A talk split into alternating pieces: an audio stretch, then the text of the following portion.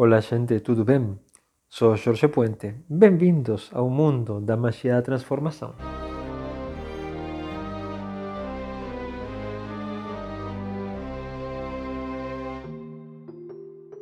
Hoje vamos falar um pouquinho de amor e de poder. De onde que vem esta reflexão? Bom, resulta que uma das nossas seguidoras, muito queridas, me enviou outro dia um uma mensagem e hum, de todas as coisas que sempre, sempre fala, né? Um dos temas é relacionamentos, amor, por que está difícil, por que não está difícil. E ela me fez a seguinte pergunta, né? Jorge, relacionamento está difícil para todo mundo. Né? Eu sou uma maga. Por que não posso utilizar a magia para segurar alguém comigo, para atrair e segurar uma pessoa do meu lado. Ele me disse também, entendo que isso tem complicações kármicas, tá? e eu sei que você é contra a amarração, etc. Né? E realmente as mensagens foram bastante extensas, né? E, mas eu guardei as perguntas dela e, embora já tenha respondido para ela, eu achei um tema muito interessante. Porque não podemos usar magia para atrair alguém e segurar do nosso lado? Ou será que podemos? Como mago, eu posso fazer isso? Bom, então aqui eu vou dividir um pouquinho porque na pergunta dela e em outras perguntas que eu já recebi, se usa a magia e a amarração como coisas equivalentes, como coisas iguais, e elas não são. São diferentes graus de intensidade, de acordo? Então, o que, que eu basicamente respondi neste caso e que eu vou trazer aqui para vocês a reflexão? Eu falei assim: olha, vamos lá. Ninguém te proíbe usar magia para desde atrair um relacionamento até segurar um relacionamento de diferentes formas, até chegar numa amarração. Não tem uma proibição explícita, de acordo? Eh, por mais que nós moralmente às vezes falamos que isso não deve ser feito, etc., há muitíssimas pessoas por aí que usam magia para fazer amarração. Eu tenho muitos colegas que fazem isso também. Eu particularmente não gosto porque eu já vi os efeitos não só na minha família, como que eu atendi muitas pessoas que tinham feito amarrações e com vidas muito tristes, de acordo?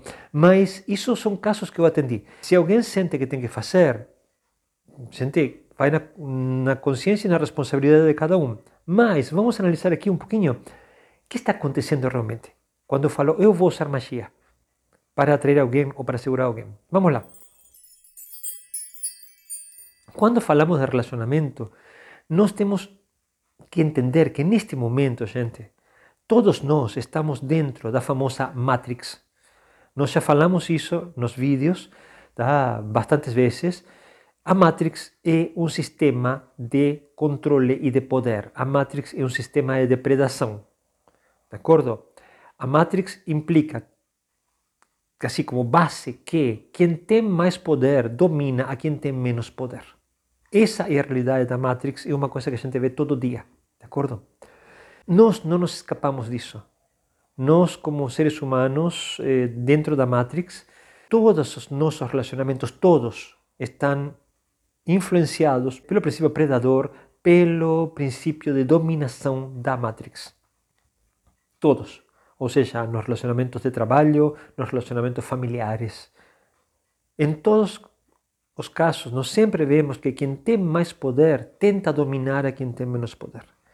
Claro que a gente tenta temperar isso através do carinho, do amor, das relações assim mais mais empáticas, etc. Só que isso está aí. Até a gente não tirar a matriz de cima, a gente vai estar sempre com essa voz no ouvido nos induzindo a tentar dominar alguém, ah, que é a característica típica da Matrix. De acordo? Os nossos relacionamentos amorosos não fogem a isso. Ah, talvez no começo Sim, quando nós estamos na onda da paixão, ainda a gente tenta fugir disso. Mas quando começamos a entrar, a avançar na convivência, muitas vezes caímos em qual do, vai dominar o outro. Bem, e a gente está cheio de exemplos disso em volta.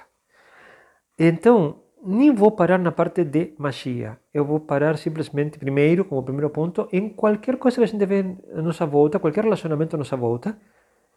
E nós vamos ver que, geralmente, uma das pessoas tenta dominar ou domina efetivamente a outra em diferentes graus de violência. Porque domínio sempre implica violência, gente. Não vamos nos enganar. Tá? Então, não precisamos de magia para dominar alguém. O princípio do domínio está à nossa volta clarissimamente e, infelizmente, é uma realidade da nossa vida. Que a gente depois tente maneirar isso ou não queira utilizar é outro tema. De acordo? Dá então para ter relacionamentos fora desse princípio de domínio? Sim, se a gente utiliza as leis cósmicas, que são as verdadeiras, as que estão por trás da Matrix, a gente faz o relacionamento através do amor. De acordo?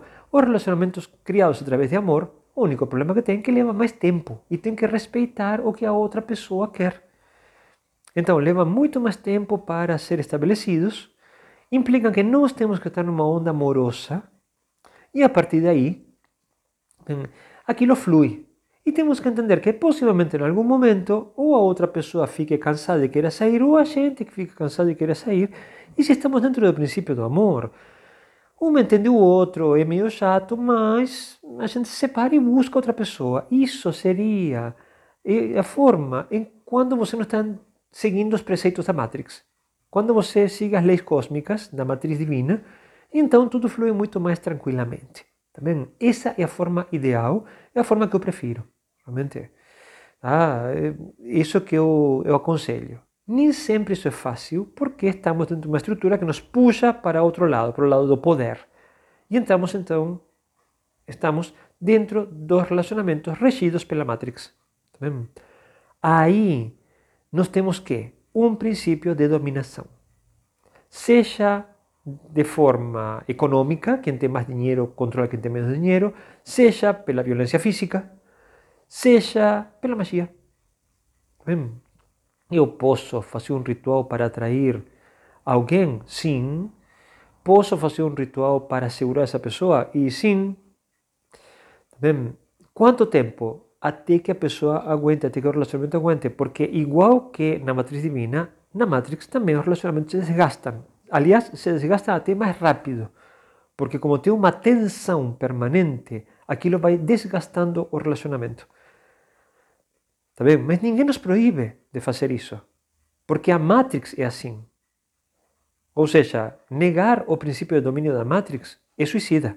Está aí. Então, posso usar.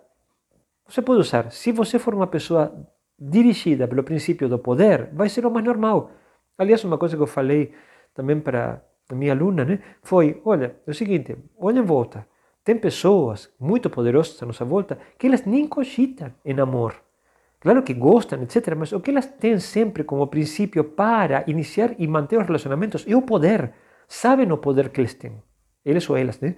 Sabem que o dinheiro que eles têm compra as pessoas.